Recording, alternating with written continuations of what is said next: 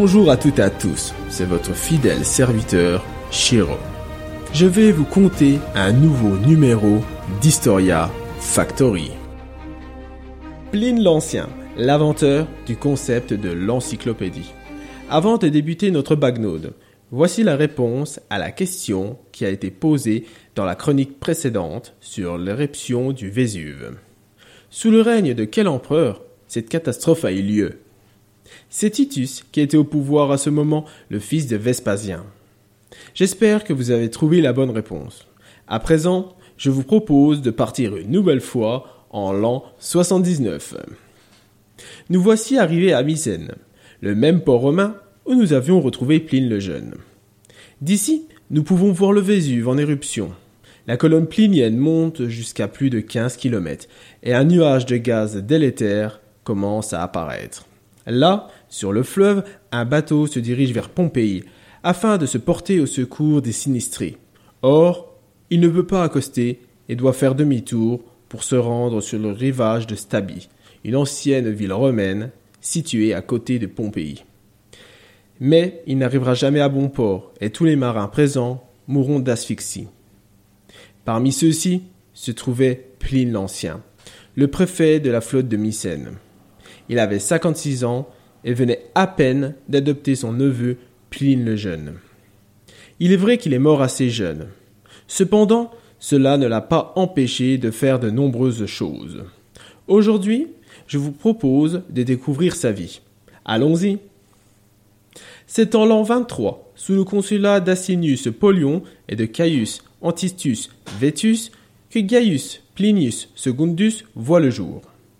Il paraîtrait que Pline l'Ancien aurait naquit soit à Novum Comum, Com, dans le nord de l'Italie, en Gaule transpadane, soit à Vérone. Dans tous les cas, c'est une riche famille qui l'accueille.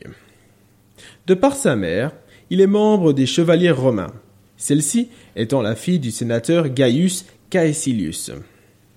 Le jeune garçon ne restera pas longtemps dans sa ville natale, puisqu'avant l'an 35, son père l'amène à Rome pour confier son éducation à un de ses amis, le poète et général Publius Pomponius Secundus.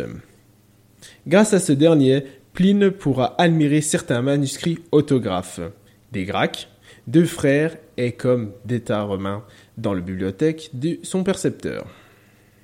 D'ailleurs, plus tard, une biographie le sera consacrée. Via cette éducation, le jeune garçon acquiert le goût d'apprendre et deviendra un étudiant passionné de philosophie et de rhétorique. Il commencera une carrière d'avocat qui sera suivie par une profession équestre dans l'administration impériale ainsi qu'un travail de procurateur des finances dans plusieurs provinces de l'Empire. Enfin, Pile l'Ancien terminera sa vie comme préfet. Influencé par Sénèque, il deviendra donc un homme de lettres un historien, un militaire romain et un naturaliste. Entre l'an 47 et l'an 57, il fera campagne en Germanie comme officier de cavalerie. Ainsi, lors de la première année, il participera sous les ordres de Cnaeus Domitius Corbulus à la conquête romaine de Chalk, une ethnie issue de la tribu du Rhin. Après la victoire contre ceux-ci, Pile l'Ancien assistera à la construction d'un canal entre le Rhin et la Meuse. Ensuite, notre homme fera ses premiers pas dans l'écriture avec un essai sur l'art de lancer le javelot à cheval. À ce moment, c'est un jeune commandant d'un corps de cavalerie. Ce n'est pas une chose surprenante, puisque depuis tout jeune, il baigne dans ce domaine. Toutefois, Pile l'Ancien a un souhait à exaucer. Il veut raconter l'histoire de toutes les guerres qui voyaient s'affronter les Romains et les Germains.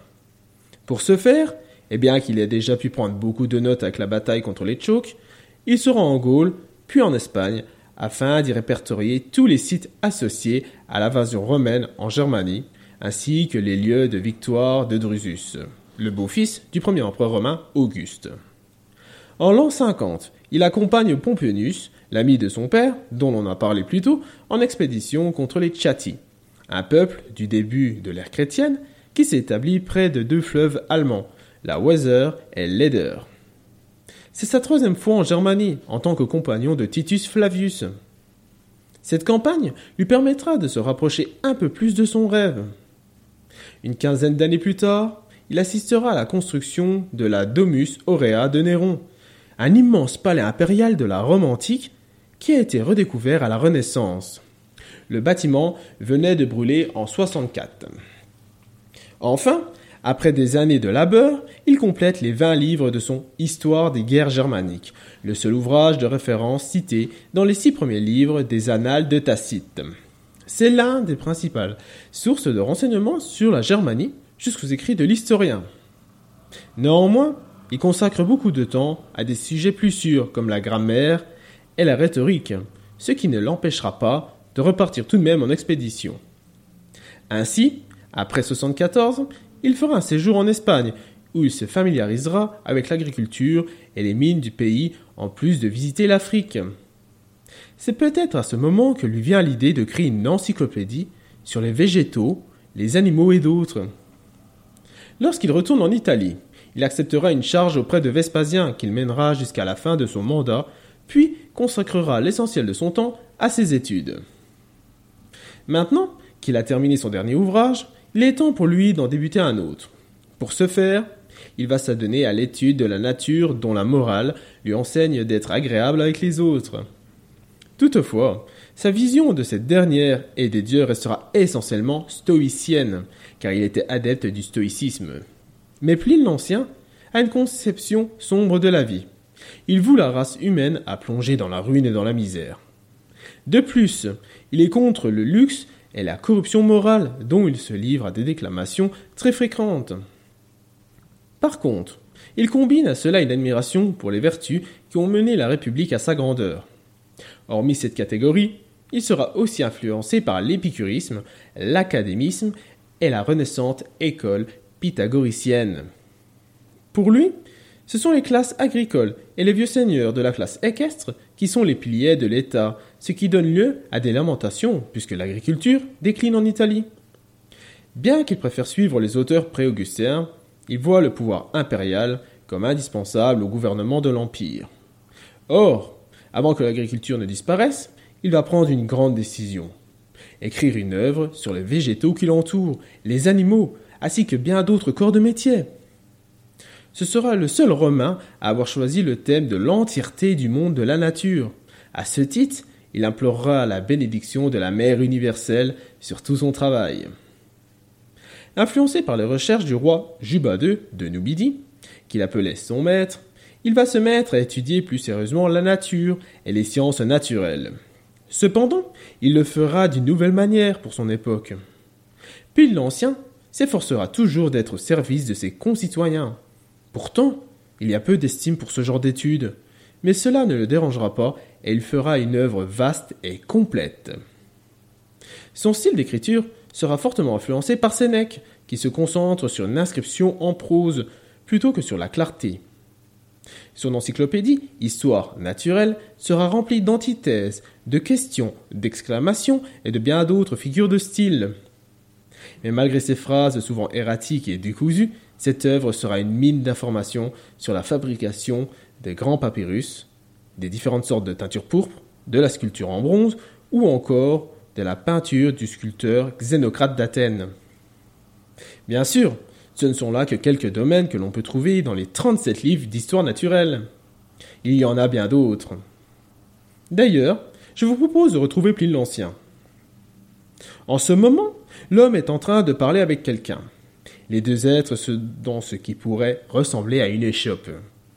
Elle est couverte d'un simple toit en tissu, très épais, se rapprochant d'une bâche, maintenue par des poteaux en bois, plantés tels des jambes pour que la structure tienne. Sous cet auvent, plusieurs tables en bois sont présentes, et dessus, des fioles contenant différents liquides de différentes couleurs. Il y en a des verts, des rouges, des bleus, et même des transparents. Sur un établi, derrière l'homme qui parle, se trouvent des herbes séchées, un pilon, ainsi que d'autres ustensiles. Sans aucun doute, c'est un médecin qui explique les vertus des plantes. Puis l'Ancien prend des notes. Il ne s'arrête pas pendant plusieurs minutes. Il doit récolter des informations pour son encyclopédie. Auparavant, il a tenté de réunir toutes les connaissances de son temps sur les végétaux. Pour ce faire, il a rassemblé toutes les informations botaniques disponibles dans les ouvrages auxquels il avait accès. Hormis les médecins, Pline l'Ancien mènera des enquêtes auprès d'herboristes, de gens de la campagne, et fera aussi des observations de l'humain sur le terrain. Tout ça a permis à l'homme de parler de 900 végétaux en donnant des informations de nature botanique sur leur utilisation agricole, alimentaire, pharmaceutique ou encore magique. Mais on ne sait pas ce qu'il pensait exactement, puisqu'il ne portait jamais de jugement. Pour Guy Ducourcial, docteur du Muséum d'histoire naturelle, c'est sans doute l'ouvrage le plus complet sur le sujet que l'Antiquité nous ait légué. C'est une mine inestimable de renseignements sur les connaissances botaniques au premier siècle, ainsi que sur les croyances populaires attachées à la cueillette de nombreux végétaux et à leurs propriétés. Cependant, en plus de donner de nombreuses informations sur les différentes espèces de vignes et de vins connues des anciens, il nous a transmis des indications sur les plantes odorantes, les arbres fruitiers, le blé, l'agriculture, les poissons, les gibiers, la boulangerie, etc. C'est pratiquement à tous les domaines qui l'entouraient que Pline l'Ancien s'est intéressé. Ajoutons à ça qu'il y a même des livres sur des villes. Par exemple, le livre 14 est consacré à Athènes. Il contient 22 chapitres.